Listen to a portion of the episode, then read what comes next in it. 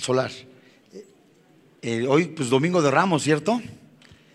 Y bueno, los cristianos eh, recordamos a diario lo que Jesucristo hizo en la cruz.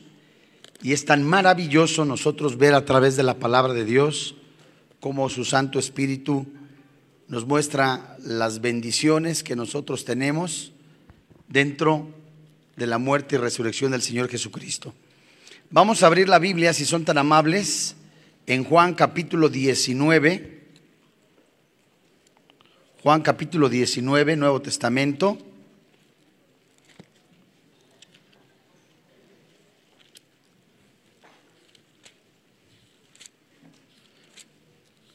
Verso 16 al 19. Leo yo la Nueva Biblia de las Américas.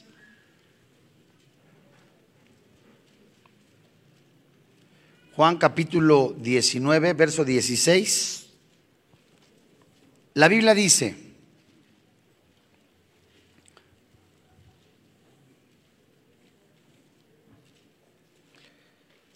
muy bien. ¿Ya la tiene? Muy bien.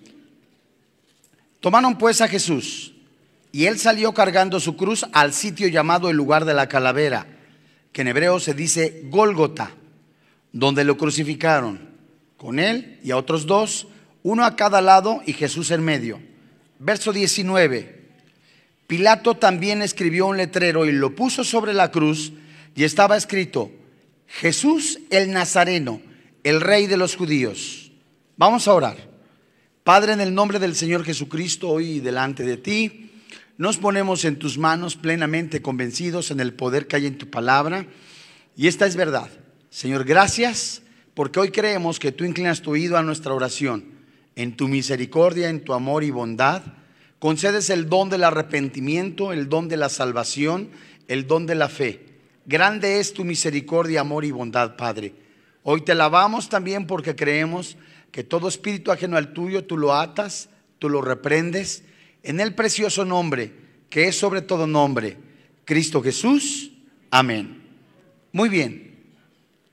Los hombres y mujeres a lo largo de la historia han rechazado, han negado al Señor Jesucristo. Han blasfemado y se han burlado de la obra del Espíritu Santo y de la obra del Señor Jesucristo.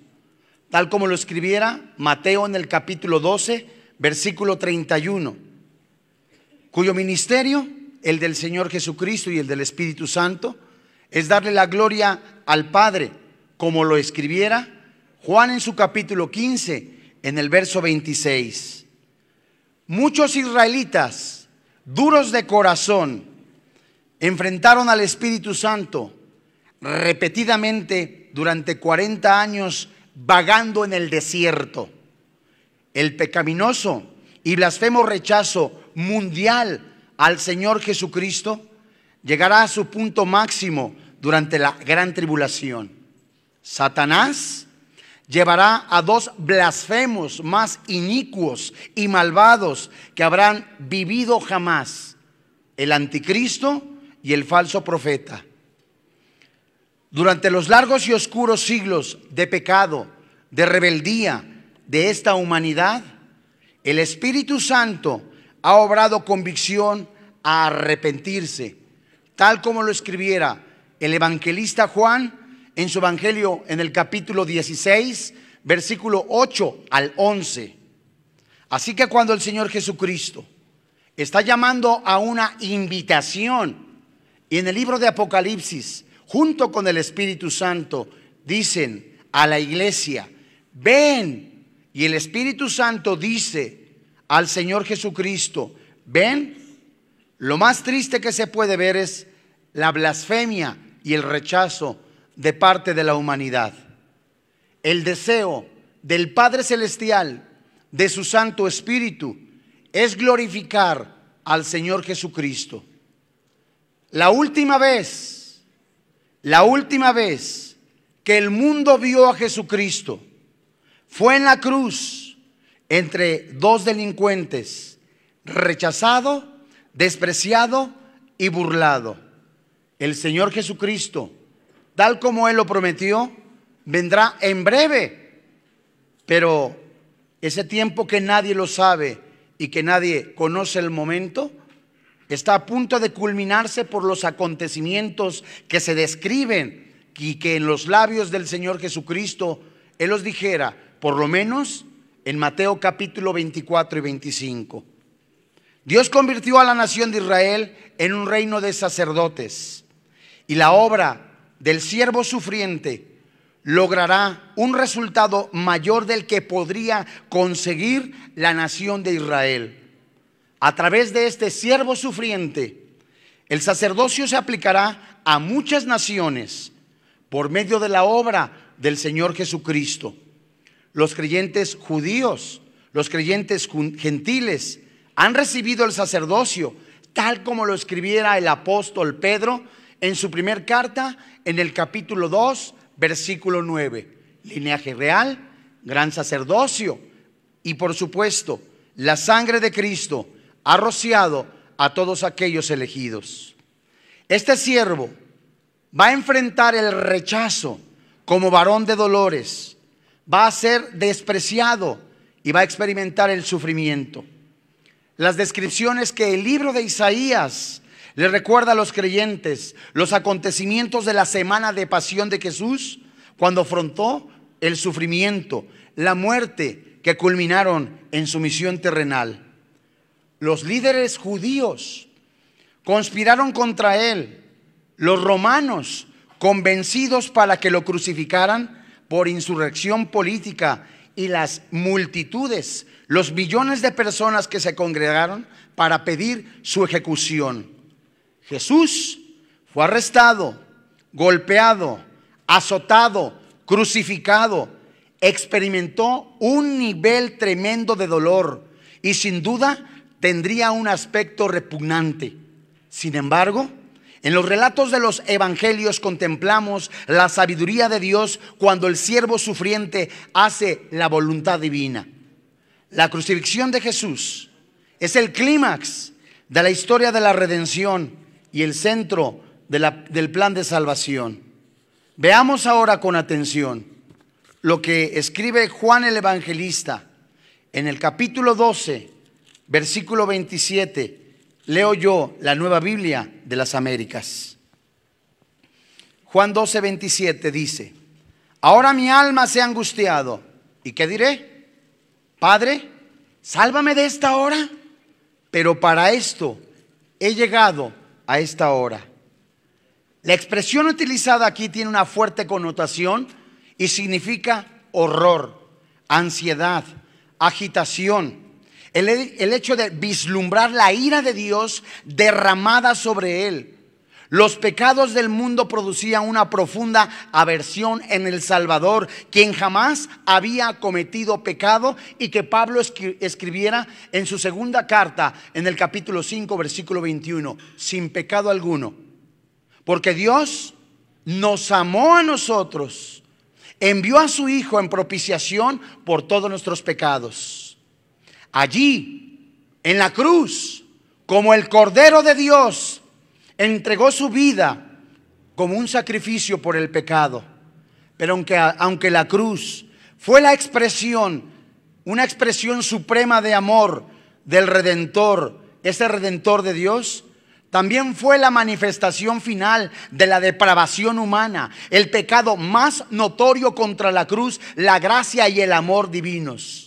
Allí en la cruz Jesús sufrió tal contradicción de pecadores contra sí mismos. Era el mismo Dios encarnado. Los designios de la carne son enemistad contra Dios, tal como lo escribiera el apóstol Pablo en la carta a los romanos, en el capítulo 8, versículo 7. De la misma manera, también Lucas escribió en el capítulo 22, verso 53, que allí en la cruz era la hora del infierno era el tiempo en que la serpiente estaba hiriendo en el carcañar. Génesis capítulo 3, versículo 15. Y Jesús finalmente sufrió, pero llevó a cabo el plan supremo de Dios que se describe en Isaías capítulo 53 y específicamente en el versículo 10.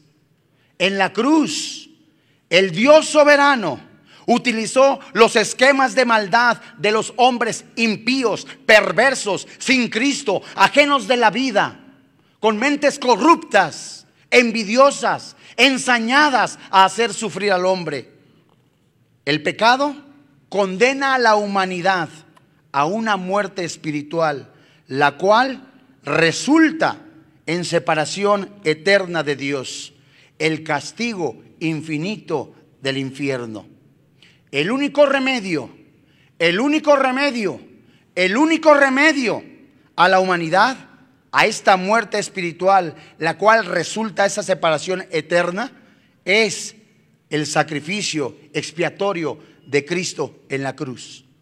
Amados hermanos en la fe, personas que están escuchando este mensaje, el privilegio de escuchar que Jesús es el camino, la verdad y la vida, se encuentra descrito su sufrimiento en alguna de las porciones, como en muchas tantas, desde Génesis a Apocalipsis, en el libro de Isaías. Vayamos pues y deseveremos este pasaje en donde el Espíritu Santo habla del siervo sufriente. Isaías capítulo 53, versículo 1 Esto es muy interesante porque al ver, aunque el pasaje comienza completamente desde Isaías capítulo 52, verso 12, termina en, Isaías capítulo 53, verso 12, el pasaje es amplísimo. Analicemos estos versículos. Dice el profeta Isaías, el Espíritu Santo, ¿quién ha creído a nuestro mensaje? ¿A quién se ha revelado el brazo del Señor? Creció delante de él como renuevo eterno, como raíz de tierra seca. No tiene aspecto hermoso ni majestad para que lo miremos, ni apariencia para que lo deseemos. Versículo 3. Fue despreciado y desechado de los hombres, varón de dolores y experimentado en aflicción, como uno de quien los hombres esconden el rostro. Fue despreciado y, no lo estimamos. Muy bien. En estos primeros tres versículos, las palabras en resumen más tristes que puede describir o salir del corazón de una persona son, no quiero escuchar de Jesús. No me interesa conocer de Jesús. Y tal como escribiera el profeta Isaías siglos antes de que se cumpliera esta profecía, ocurre lo mismo hoy día en la sociedad. No le interesa conocer ni hablar de Jesús. No quieren escudriñar la palabra de Dios. No quieren recibir el mensaje de salvación y vida eterna por el único que puede ponerse, que se puso en nuestro lugar. Su nombre es Jesucristo el Salvador. El Rey de Reyes, el Señor de Señores.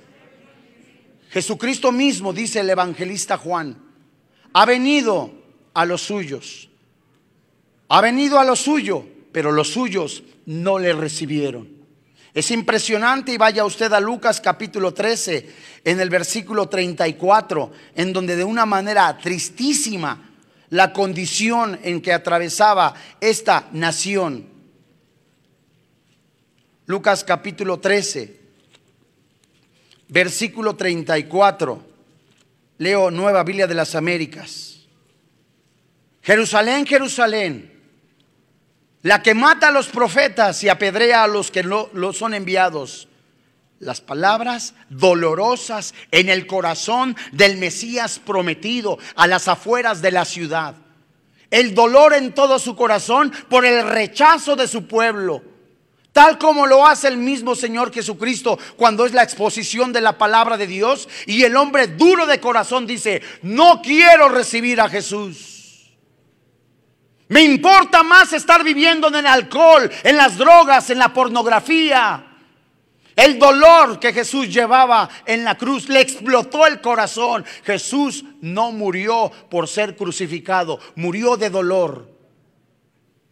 Lucas dice, parte final del verso 34, ¿Cuántas veces quise juntar a tus hijos como la gallina a sus polluelos, a sus pollitos debajo de sus alas? ¿Y qué dice la Biblia? No quisiste. El mensaje de salvación llega a través de redes sociales ahora. El mensaje de salvación llega también a través del televisor, medios electrónicos, impresos. Y la mayoría de la sociedad prefiere estar viviendo en las drogas, en el alcohol, en la pornografía, en el adulterio. Le llaman la vida buena.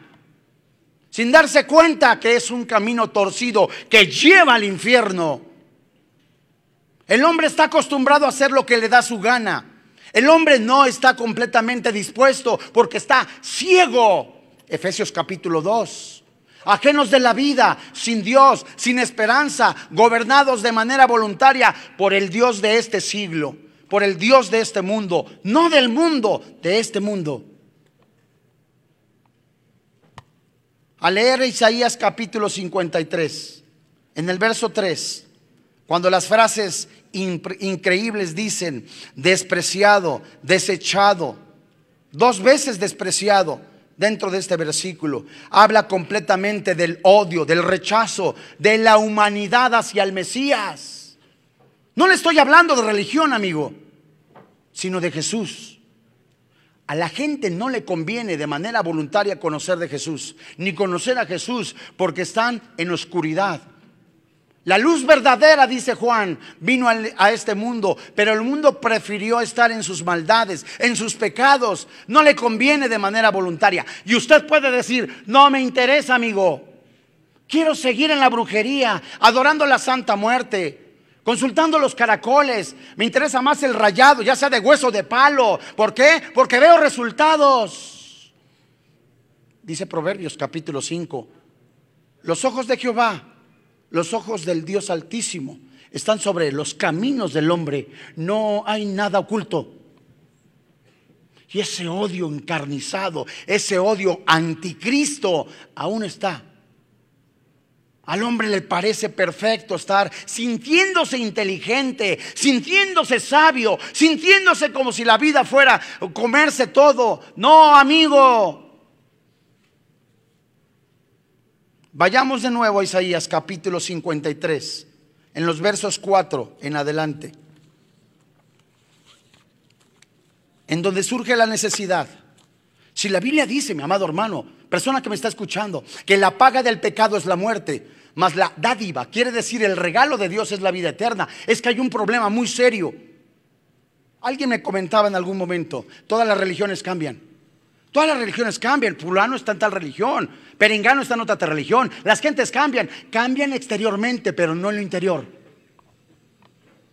Otro podrá decir, amigo, pero es que sabe que todos los caminos llevan a Roma. Sí, todos los caminos llevan a Roma, pero solamente Jesucristo lleva al Padre Celestial. Cuando Adán cometió un pecado, Génesis 3 por un hombre, dice Pablo en la carta a los romanos, entra el pecado, primer Adán, pero por la gracia salvífica, el Dios misericordioso que ve la miseria del hombre, viene el segundo Adán, Jesucristo, entra la vida eterna. El hombre se ha empeñado a través de las religiones buscar una solución. No, hombre, nosotros tenemos el Papa, desde, desde San Pedro hasta la fecha tenemos el Papa, dice la, la Iglesia Popular, está usted engañado, 300 años perdidos. Hombre, pero ¿sabe qué? Si yo me voy a otra religión es como traicionar a mi familia. Al que traiciona es a Jesús. Juan capítulo 3, versículos 17 y 18. La condenación viene cuando rechazan a Jesús.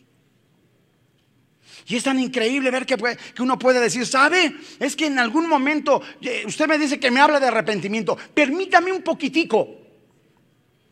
Tengo que arreglar algunos asuntos. Igualito cuando fueron llamados a una fiesta esa fiesta donde los labios del Señor Jesucristo está hablándole a su pueblo. Uno, primer pretexto, apenas acabo de comprar una yunta de bueyes.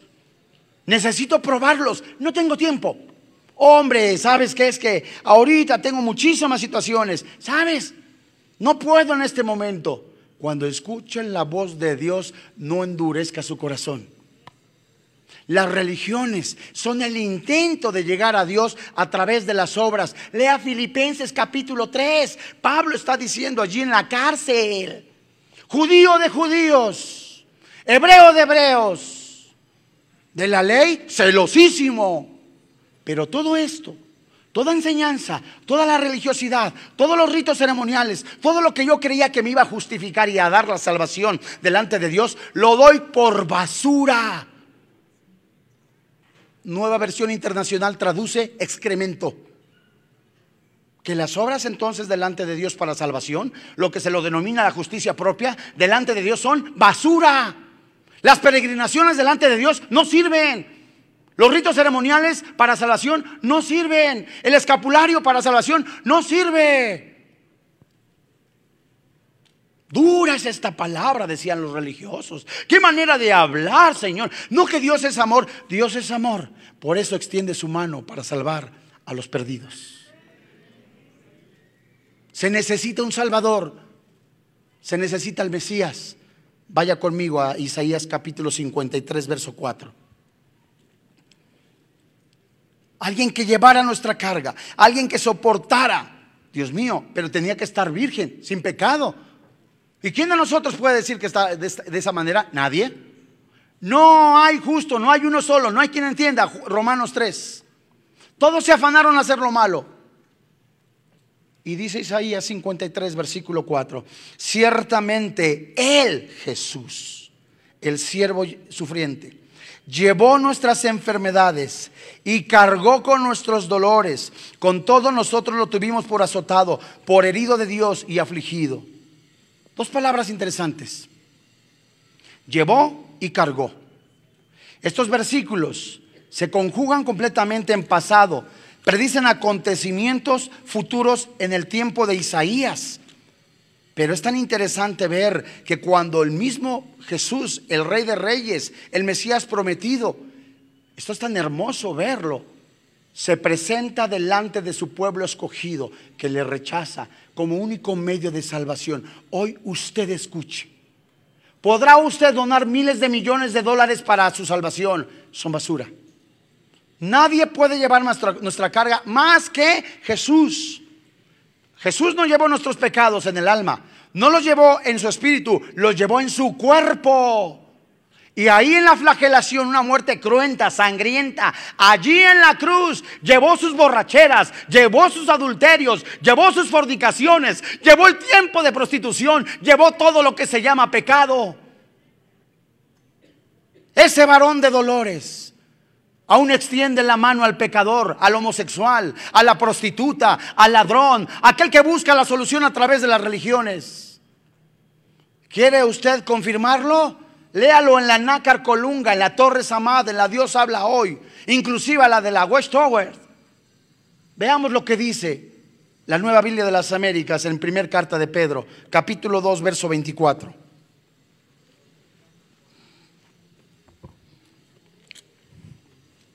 Primera carta de Pedro, capítulo 2, verso 24. ¿La tiene? Fíjate qué interesante. Los pecados, el pecado, el pecado. Es decir, mis adulterios, mis fornicaciones, todo lo que llama la Biblia pecado. Todo eso yo no puedo acercarme a Dios a través de mis méritos propios. Porque estorba el pecado. Soy enemigo de Dios. Romanos capítulo 5. No he sido justificado. Justificado significa ser puesto delante de Dios como justo, aún siendo pecador. ¿Quién me hace justo? Solamente el sacrificio de Cristo en la cruz. Otra vez, se necesita alguien que lo haga por mí porque yo sigo siendo deudor. Y Pedro escribe, primera carta de Pedro, capítulo 2, versículo 24. Él mismo llevó nuestros pecados. ¿En dónde los llevó? en su cuerpo sobre la cruz, a fin de que muramos al pecado y vivamos a la justicia, porque por sus heridas, que dice la Biblia, fuimos sanados. Allí en la cruz, desde que se escribiera la Biblia y que la escribió Moisés, apuntando al tabernáculo que Dios le dio las medidas, en ese tabernáculo, atrio, lugar santo, lugar santísimo, apuntaban y tipificaban a la muerte del Señor Jesucristo, en donde el sumo sacerdote entraba hasta el lugar santísimo dando la ofrenda, la sangre tapaba, cubría, pero al presentarse Jesucristo no solamente tapa, sino perdona todos los pecados. Y vea usted, porque cuando la Biblia dice muramos al pecado significa que el milagro de recibir a Cristo en nuestro corazón, tal como lo dice Romanos capítulo 5 y Romanos capítulo 6, y hoy estamos viendo en primer carta de Pedro capítulo 2, verso 24, nos enseña que Jesús cargando esa pesada cruz. Pero en su cuerpo, en su cuerpo físico, iban sus pecados y los míos. De modo que si yo voy a Chalma, que sí iba, pero ya no voy, a ofrecer un rito, a decir con esto, qué, cosa tan, tan contradictoria porque es increíble después de que una persona ya fallece, es un finado, resulta ahora que hay que rezarle a las benditas ánimas del purgatorio para que lo saquen. Y en Jesucristo la Biblia nos enseña que Él es el camino, la verdad y la vida, directito. Hebreos 9:27 nos enseña, está establecido que el hombre muera una sola vez y después de esto el juicio.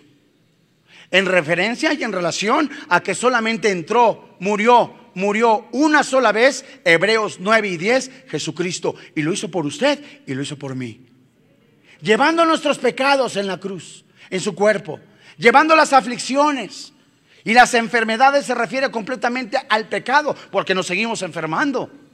Pero leamos con atención lo que dice Isaías capítulo 53, versículo 5. Pero Él fue herido por nuestras transgresiones, molido por nuestras iniquidades. El castigo por nuestra paz cayó sobre Él y por sus heridas hemos sido sanados. ¿Qué significa el castigo por nuestra paz? Decíamos hace un momento que todo aquel que no tiene a Cristo es enemigo de Dios haga lo que haga. Todo aquel que intente llegar a Dios a través de las obras externas es separado de Dios. Hay una barrera llamada pecado. Y esa barrera solamente se quita recibiendo a Jesús. Y esa paz cuando nosotros éramos enemigos, dice Romanos capítulo 5, recibimos la paz de Dios, la paz con Dios. Esa paz con Dios es al creer nosotros que Jesús allí en la cruz de manera voluntaria, de manera hermosa, obediente, fue hasta la cruz para morir por usted y por mí. Y es tan interesante ver que esas heridas en Él hemos sido nosotros sanados, porque nos están hablando de que al que no conoció pecado, lo hizo por todos nosotros, para que fuésemos hechos justicia de Dios. Significa que allí en la cruz somos justificados, le decía yo, puestos como justos delante de Dios. Somos apartados para Dios. Somos e, el templo de Dios. Primer carta a los Corintios capítulo 6, Efesios capítulo 1. Y esto no es de voluntad humana. No es tampoco por herencia, es por voluntad de Dios. Juan capítulo 1, versículo 12 y versículo 13. De modo que cuando nosotros leemos la Biblia y nos damos cuenta, Dios mío, veo mi miseria espiritual, las religiones en mí no me ayudan nada, aunque yo camine, me vaya de rodillas, no puedo pagar mis pecados. Cada vez que yo veo y que hago un rito o haga aquello, aún me encuentro en la miseria.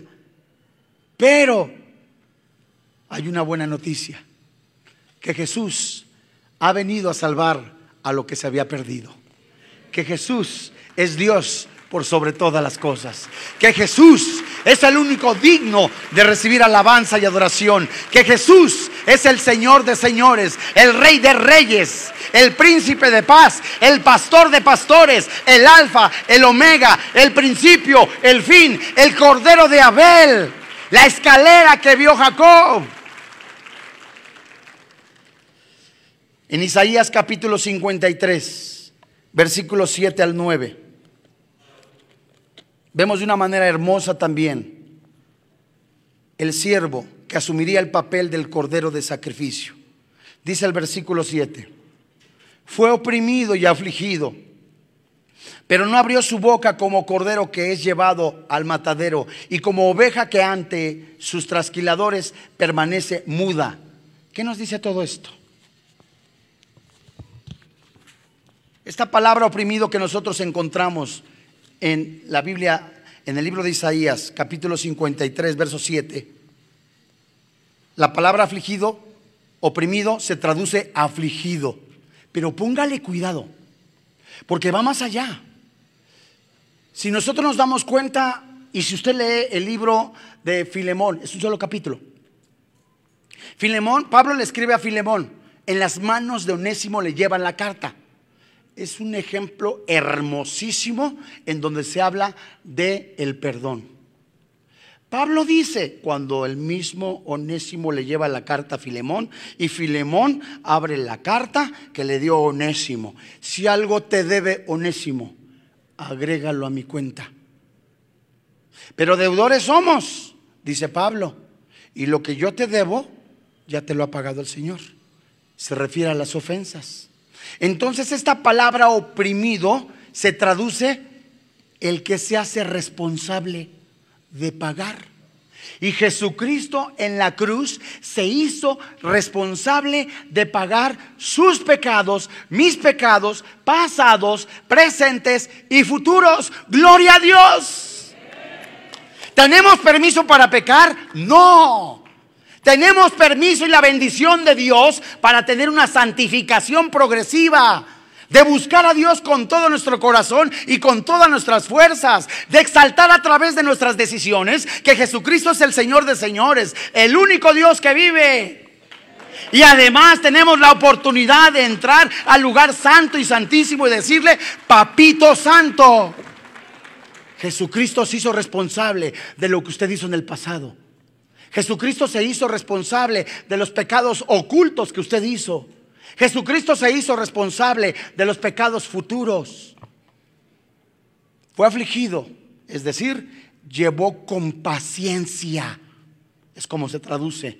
Llevó con paciencia que el dolor y los pecados en su cuerpo. No abrió la boca, no se quejó, sino llegó hasta la meta, la cruz. Isaías 53, 8. Opresión y juicio fue quitado. Y en cuanto a su generación, ¿quién tuvo en cuenta que él fuera cortado de la tierra de los vivientes? Por la transgresión de mi pueblo a quien correspondía la herida. Esta palabra opresión que, que encontramos en la Biblia, en el original aparece como prisión, como ser encarcelado. Pero aunque no lo fuere, es increíble ver en esta traducción tan hermosa y preciosa que después de la condenación el juicio, fíjate nada más, paréntesis, el animal que tipificaba al Señor Jesucristo en el tabernáculo debería ir sin mancha, sin tacha, sin defecto, limpio, apuntando al Señor Jesucristo. Era revisado minuciosamente, pero detalladamente y en el momento de ser expuesto como víctima y que el sacrificio era aceptado, era completado. Jesucristo en la cruz no llevaba ningún pecado. Se hizo pecado, no pecador. Recibió el pecado de todos nosotros. Y cuando el Padre Celestial dice allí, en cuanto a su generación, en cuanto él mismo fue cortado, esta frase fue cortado de la tierra de los vivientes, se traduce que después de ver el Padre esa condenación, el juicio, fue aceptado su sacrificio y nosotros somos salvos eternamente para exaltar, al Señor Jesucristo. Ah.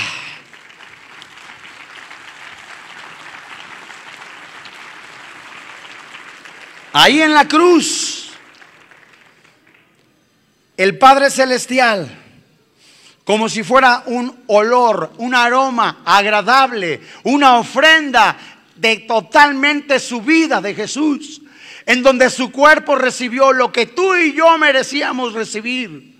La paga del pecado es la muerte, mas el regalo de Dios es la vida eterna. Pablo escribió a la iglesia en Corinto que los borrachos, los adúlteros, los afeminados, los maldicientes, los estafadores no heredan el reino de los cielos. Pero gócense amigos, porque hay perdón en Cristo Jesús. Hay vida eterna en Cristo Jesús. Hay esperanza en Cristo Jesús. Hay redención en Cristo Jesús. La sabiduría sale por las calles y dice, ven Cristo te ama así como estás, como sucio, pecador, completamente lleno de pecado, lleno de inmoralidad. Allí en la cruz ya fue pagado. Ahí en la cruz Jesucristo dijo, consumado es. Se traduce pago total. No le debemos a nadie. Qué maravilloso, qué hermoso es nuestro Padre Celestial. De tal manera que cuando nosotros leemos Isaías, vaya conmigo rápidamente. En Isaías capítulo 53, versículo 10. Pero quiso el Señor quebrantarlo. ¿Sabes cómo se traduce esa palabra que, quebrantarlo? Esa palabra significa como apachurrarlo, como sacarle todo, magulladura, hasta la última. Se cumplió aquí. Y donde esta palabra, mayugadura, es completamente que fue hasta lo máximo lo que Dios hizo por ti y por mí en la persona del Señor Jesucristo. Y en Isaías 53, 11 dice la Biblia, debido a la angustia de su alma, Él lo verá, lo verá. Y dice la Biblia, quedará satisfecho por su conocimiento el justo mi siervo. Y dice la Biblia, Nueva Biblia de las Américas, Isaías 53, versículo 11, parte final, justificará a muchos y cargará las iniquidades de ellos. Hay salvación y esperanza en Cristo Jesús. Y la pregunta es, ¿no quieres ser salvo? ¿No quieres recibir a Jesús? La Biblia dice, la paga del pecado es la muerte, pero también dice, hay esperanza en aquel que lo dio y lo pagó todo. Es Jesucristo el Señor. Él es el camino, la verdad y la vida. No hay otro nombre dado a los hombres en que podamos ser salvos más que en la persona del Señor Jesucristo. Y otra vez, ¿Quisiera ser salvo? ¿Quisiera recibir a Jesucristo? No una religión, no un estilo diferente, no ser completamente y dejarse sellar por el Espíritu Santo, donde el Espíritu Santo te saca del reino de las tinieblas y te coloca en el reino de luz, en donde hay esperanza, vida eterna, seguridad eterna. Jesucristo a usted no le promete pagarle las deudas materiales. Jesucristo no le promete tampoco ponerle una posición preeminente en la política. Jesucristo le promete vida eterna y vida en abundancia. Y aquel que tenga sed, venga a mí, dice el Señor Jesús, y yo brotaré de ríos de agua viva desde lo más intenso intenso de su corazón, dice el Señor Jesucristo. Vamos a orar. Póngase en pie, por favor. Levante sus manos, Padre, en el nombre del Señor Jesucristo. Hoy te alabamos, hoy te bendecimos. Hoy damos gracias por este tiempo tan hermoso en donde has hablado a nuestro corazón y a nuestra vida. La falta de perdón, el rechazo, el autorrechazo que muchos pudieran sentir, la falta de seguridad en su salvación. Y hoy, tu Santo Espíritu ha hablado a nuestro corazón y a nuestra vida. Y hoy en este día, creemos con todo nuestro corazón que tú has inclinado tu oído a nuestra oración. Y hoy, Señor, Gracias por esa oportunidad. Y hoy gracias, Padre, por tu sacrificio en la persona del Señor Jesucristo, en el siervo sufriente, en aquel que de manera voluntaria se puso en nuestro lugar, recibió el castigo que nosotros merecíamos y que estando su cuerpo inerte, sin vida, el Santo Espíritu de Dios lo levantó de entre los muertos concediendo el don del arrepentimiento.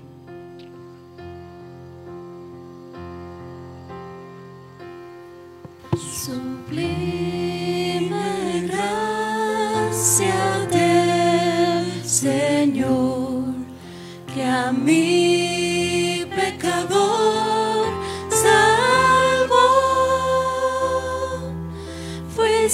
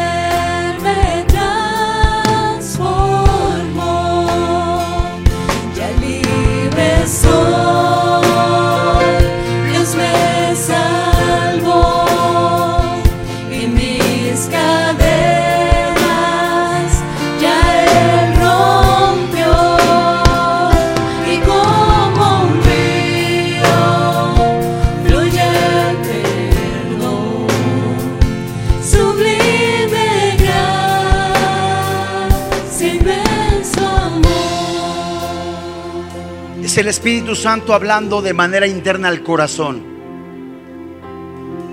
Se escribirá en el libro de los Hechos, Dios manda a todos los hombres a un genuino arrepentimiento.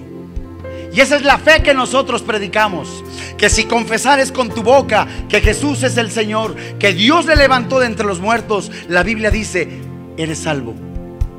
Hay perdón en la sangre de Jesús. Hay perdón en el sacrificio de Jesús. Si tus pecados fueran completamente negros, como el carbón, el sacrificio de Cristo en la cruz los limpia. Hay perdón en la sangre de Jesús. Es un llamado para todo aquel que quiera recibir a Jesús. Ese es el momento donde la mesa está puesta. Y el Señor Jesucristo dice, ven, quiero realmente cenar contigo, estar contigo eternamente. Quiero que estar completamente conviviendo contigo, dice Apocalipsis. De modo que este es el momento donde usted no puede salir de esta puerta sin antes decir, Jesucristo, hoy te recibo como mi Señor y como mi Dios. Hoy quiero que reines en mi vida. Sé completamente que tengo defectos, que tengo situaciones, pero quiero conocerte. De modo que si alguien quiere recibir a Jesús, así como está, levante su mano en alto, alto, alto. No lo vamos a cuestionar, no le vamos a preguntar nada. Es Jesús hablándole, es el Espíritu Santo hablándole. Gracias a Dios. Alguien más, levante su mano, levante su mano. No la baje, no la baje, no la baje, no la baje. Gracias a Dios. Y junto conmigo, si usted está junto a una persona que ha levantado la mano, junto conmigo repita esta oración que viene en la carta a los romanos. Señor y Dios, dígala más fuerte, Señor y Dios, reconocemos que somos pecadores, que la paga del pecado es la muerte, pero el regalo de Dios es la vida eterna. Creo que Jesús se puso en mi lugar, Él recibió el castigo que yo merecía. Allí en la tumba, en donde estaba su cuerpo, inerte, su Santo Espíritu lo levantó de entre los muertos, resucitándole. Y hoy su Santo Espíritu me concede el don del arrepentimiento de la fe, de la salvación. Soy salvo, soy salvo, soy salvo en el nombre de Jesús. Amén. Gracias, papá. Te alaba.